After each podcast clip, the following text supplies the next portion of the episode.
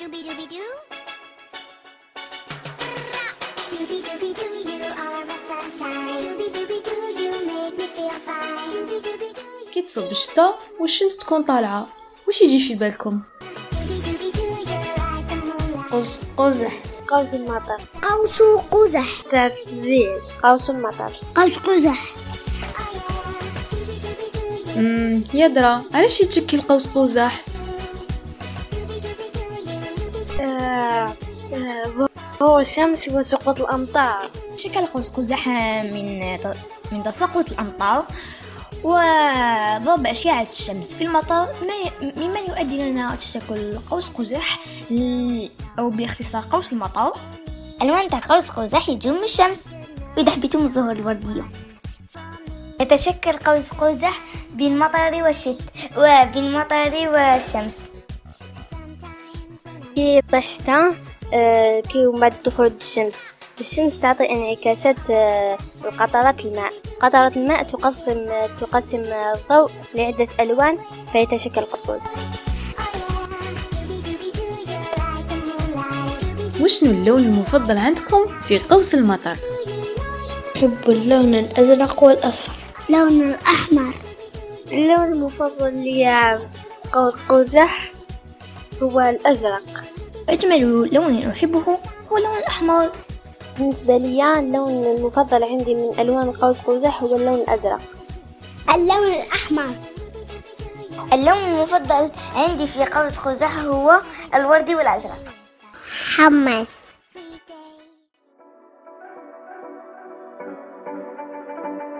السلام عليكم. مرحبا بكم معنا في أوزون بودكاست. ومرحبا ب la chimie عندكم في دياركم.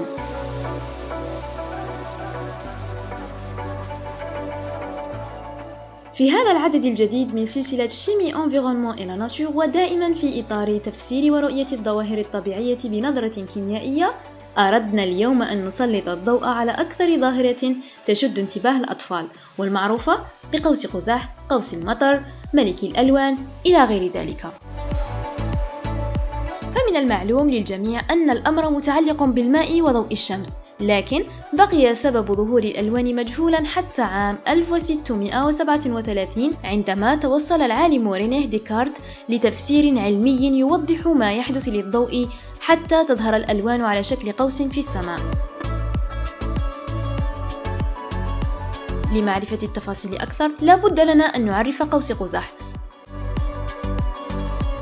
إذا قوس المطر هو ظاهرة طبيعية فيزيائية تحدث في الجو نتيجة لانعكاس ضوء الشمس وانكساره وتوزعه عبر قطرات الماء فتظهر بذلك ألوان الطيف الضوئي على شكل قوس منحن متعدد الألوان. ويشاهد من الزاوية المقابلة لأشعة الشمس حيث يتكون من قطرات يمر منها الضوء وتكون متمركزة على طول خط ممتد من الشمس إلى عين الناظر. يظهر قوس قزح نتيجة لتحلل الطيف الضوئي وهو حزمة من الألوان المعروفة حسب ترتيب معين. تبدأ من الأحمر، البرتقالي، الأصفر، الأخضر والأزرق يليه النيلي والبنفسجي. كما ذكرنا إن ظهور ألوان الطيف يعتمد على درجة انكسار ضوء الشمس عبر قطرات الماء. بينما يتوقف اللون الظاهر على طول الموجة فمثلا يمتلك اللون الأحمر أطول موجة ضمن ضوء الشمس. تبلغ حوالي 650 نانومتر. ولهذا يظهر في الجهة الخارجية من القوس. أما اللون البنفسجي فيتميز بأقصر موجة تبلغ حوالي 400 نانومتر. ولذلك يظهر في الجهة الداخلية لقوس قزح. يمر ضوء الشمس بثلاث مراحل حتى يتشكل قوس قزح بألوانه المتعددة كاملة وفق الآتي. المرحلة الأولى مرحلة الانعكاس حيث تصبح قطرات الماء في هذه المرحلة أشبه بالمرايا الصغيرة حيث تصطدم أشعة الشمس بها فينعكس الضوء على الجدار الخلفي للقطرة ثم ينعكس مرة أخرى على الجهة المقابلة ونتيجة لوجود ملايين قطرات الماء في الجو أثناء المطر تصبح جميعها على هيئة مرآة عاكسة لضوء الشمس.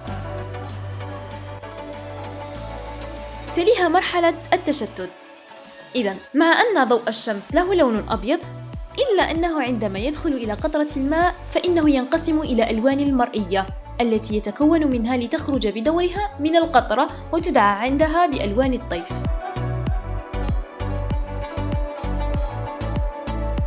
يتغير اتجاه ضوء الشمس عند دخوله إلى قطرة المياه وخروجه منها بدرجة بسيطة تختلف من لون لآخر. حيث تدعى هذه العملية بالانكسار لتظهر كافة ألوان الطيف فمثلا ينكسر شعاع اللون الأحمر بزاوية أكبر من زاوية انكسار شعاع اللون البرتقالي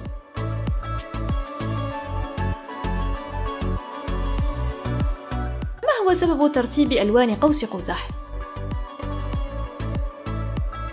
يفترض وفقا لعملية الانعكاس أن يظهر اللون البنفسجي في الأعلى من قوس قزح واللون الأحمر في الأسفل فلماذا يحدث العكس؟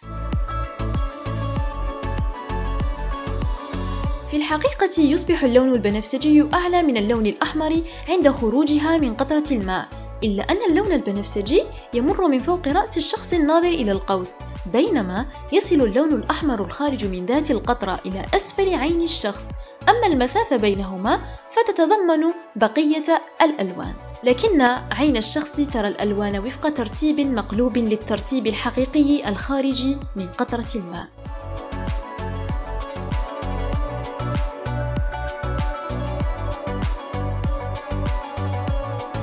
نظريا لا بد أن تنطلق ألوان الطيف الضوئي خارجة من قطرات المياه وفق خط مستقيم. لكننا نرى أنها تأخذ شكل قوس. لا يظهر قوس قزح من خلال قطرات ماء منتشرة في سطح مستو فالقطرات منتشرة في كل مكان. والانعكاس يحدث في ثلاثة أبعاد ليظهر القوس دائريا وليس مقوسا وبالتالي عند الارتفاع عن سطح الأرض ستظهر دائرة من الألوان بدلا من القوس.